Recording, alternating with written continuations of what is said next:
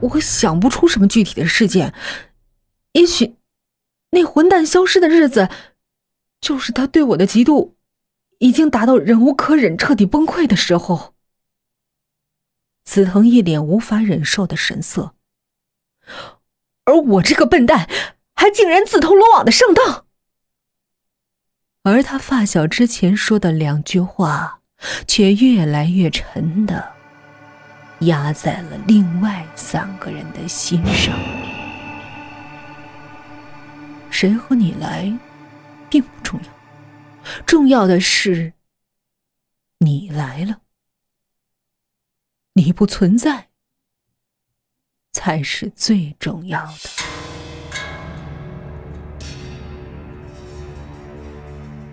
正午的阳光越发刺眼，显示出最强的热度，但同时也宣告着夜晚正一步步的慢慢靠近。二十四小时前，当他们踏进这个村子时。谁都不会想到，仅仅一天之后，情况会发生如此巨大的转变。青青、紫藤、阿弟，被自己人的真实目的重重打击，一时间都面容呆滞。对老师感情较浅的风影，却一再研究着手里的绿箭，皱紧眉头，苦苦思索着什么。这根本不是什么刷了绿漆的尖棍，这就是一根普通的松针。风影忽然开口道，其余三人懒得回应。从昨晚起，我一直想不通，为什么那些蜘蛛、泥蜂、松毛虫、枪狼会那么大，和我们的体积不相上下。尤其是蜘蛛和枪狼，它们都是外骨骼的虫子，从物理学上讲。难以承受那么庞大的体积，看来不是他们变大，而是我们缩小了。风影冲向窗口，不顾阳光刺眼，直直向上看去。你们看，太阳是不是大的不同寻常？因为女友而心烦意乱的阿弟粗声打断风影。他们变大了，还是我们变小了？有什么分别？没什么分别。风影冷冷的看着三个人。我只想告诉你，同样的体积下，昆虫的力气远远胜过我们。跟他们一对一的力搏，我们毫无胜算。青青。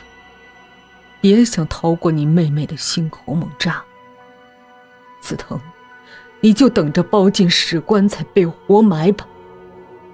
阿弟，希望你的女友用蛛丝紧紧的缠裹你时，不要故意拖延吸干你的时间。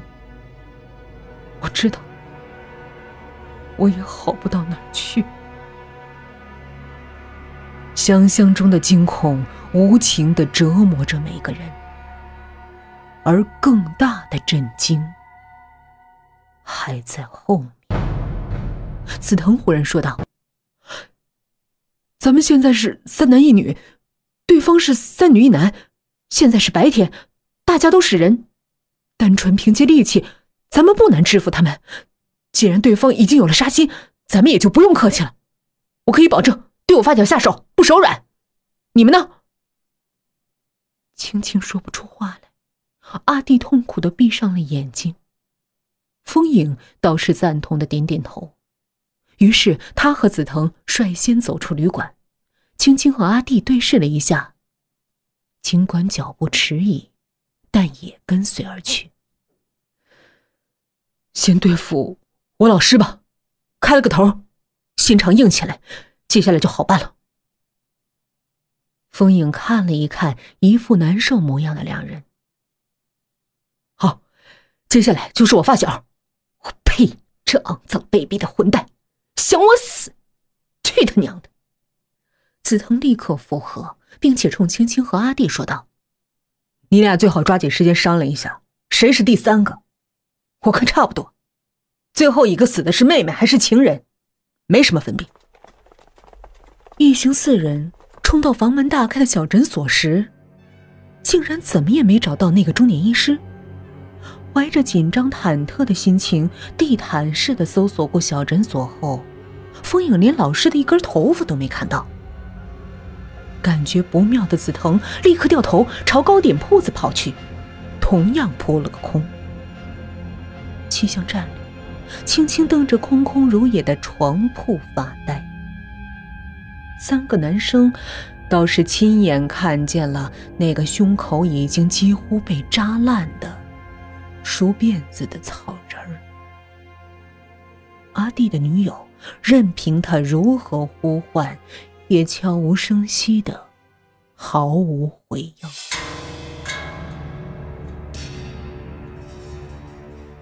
大太阳下，大家手脚冰凉，却满头大汗。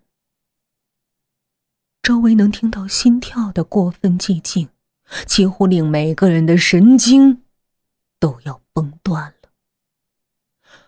喉咙干渴的青青从背包里拿出矿泉水。喝了几口，看着大大的瓶子里所剩不多的水，忽然感到有些奇怪。自己踏进这个不祥的小村子还不到二十四小时，但是喝水的量明显要大于平日。紫藤看着青青冲矿泉水瓶发愣的样子，喉咙里也干沙沙的，很不舒服。风影则在一旁不断的咳嗽清嗓子。阿弟摸了摸有些肿痛的喉部，看了看其余三人，忽然忐忑问道：“呃，你们有没有觉得，咱们说话比平时累多了？”紫藤连连点头：“是啊，喉咙也干，喝水也多，见鬼了。”青青显然也有同感。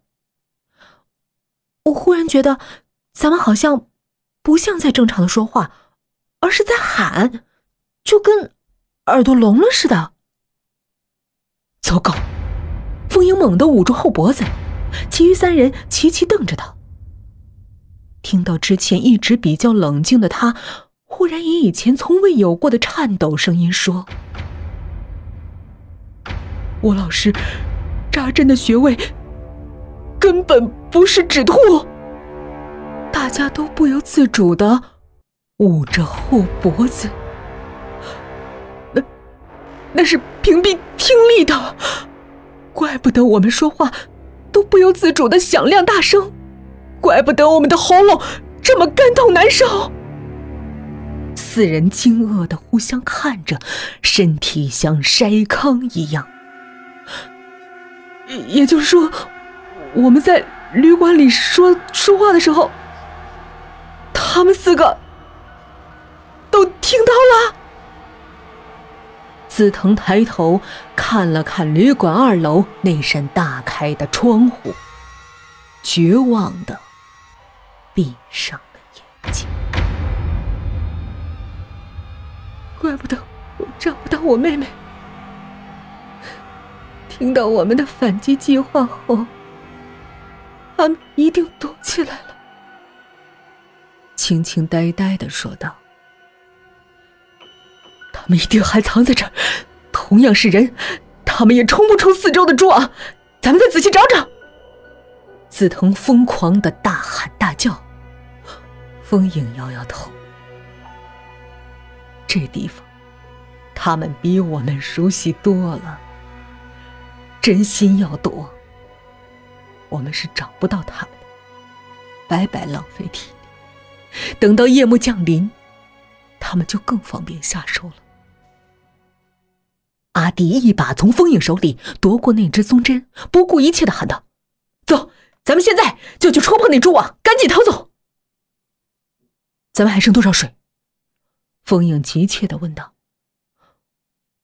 我的水早上都用完了。但是至少我知道，水可以让蛛网暂时失去粘性，说不定阿弟可以用蛮力将蛛网一脚捣烂，露出足够我们容身的空隙。轻轻晃了晃手里只剩一个平底儿的水，说不出话来。紫藤和阿弟的存水量也差不多。你的老师太歹毒了。紫藤双膝一软，跪倒在地，冲风影怨毒的投去一瞥。扎针，真是一石二鸟的方法呀！不仅对我们之间的谈话一清二楚，而且连这生机的一线也给堵死了。风影的咬肌绷得铁硬，他抹了一把额头的汗水。咱们最好回到房间，保存体力，也保存水分。真冷静。青青也毫不掩饰的埋怨的语气。真不愧是你老师最聪明的学生，也是我们最大的克星。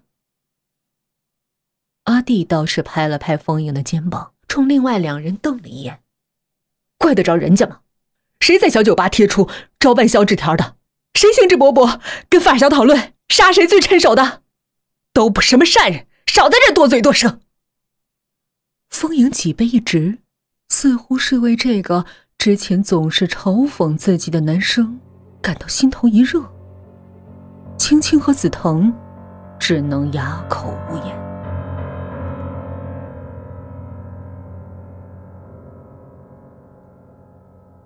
回到小房间里，绝望的空气紧紧的包围着四个人。他们石雕一般的坐在地上，或靠着墙壁，一动不动。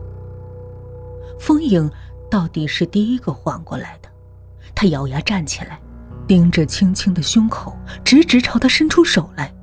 青青下意识的躲了躲，惊恐的看着他：“你干嘛？”风影一把从他衣服上拽下一枚漂亮的胸针，将别针扳直，伸出左手食指在嘴唇上做出一个噤声的动作，然后一个接一个的，在三个人后脖子的某处狠狠扎了一下，然后问道：“如何？”轻轻捂住耳朵，紫藤冲风影点点头，阿弟左手指指耳朵。右手做出 OK 的样子，示意他们仨的听力都恢复了。风影刚才说出的那两个字，让他们感到震耳欲聋。但是他们三人对针灸穴位一窍不通，风影后脑勺又没长眼睛。看着同伴着急的神态，风影倒没太慌张沮丧，打着手势问大家有无带纸笔。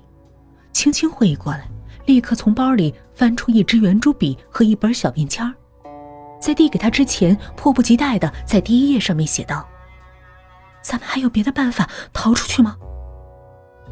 风影看了看，又和每个人对视了一下，慢慢写下了几个字：“我要好好想想，你们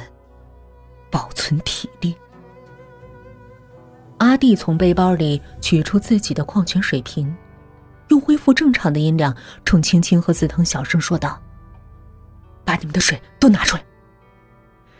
这么不情愿的脸色给谁看啊？我警告你们，这个时候自私是要坏事的。”风影深深的看了阿弟一眼，接下来看到他比较了一下三个矿泉水瓶剩余的水量。把紫藤的那个递给自己，快喝点吧，只有你一上午没喝水了。你怎么不把你的水给他喝？你怎么那么自私？紫藤忍不住小声骂道：“你剩的水最多。”阿弟直截了当的横了紫藤一眼：“我能指望我的水和风影平分后，你会大方贡献你的存货？”虽然听不到他俩的对话。但猜也能猜到。风影少少的抿了几口，就将矿泉水递给了紫藤，却看到青青拿着水瓶的手伸了过来，并在便签上写道：“再喝一点吧，我个子矮，体重小，需要的水也少。”紫藤悻悻的别过脑袋，不吭声了。阿弟冲青青挑起大拇指。风影的眼眶微微湿润了，他低头刷刷的写了几行字：“青青的水先留着，咱们不是没办法，而且团结起来大有胜算。抓紧时间，先吃点东西。”阿弟和青青不禁冲风影笑了笑。这是他们二十四小时来第一次自然的露出笑容。可是风影却没有笑，他迟疑了片刻，又写了一行字：“希望关键时刻，大家真正团结，不要让感情耽误事情。”写完后，风影闭上了眼睛，在心里开始一步步的筹划起来。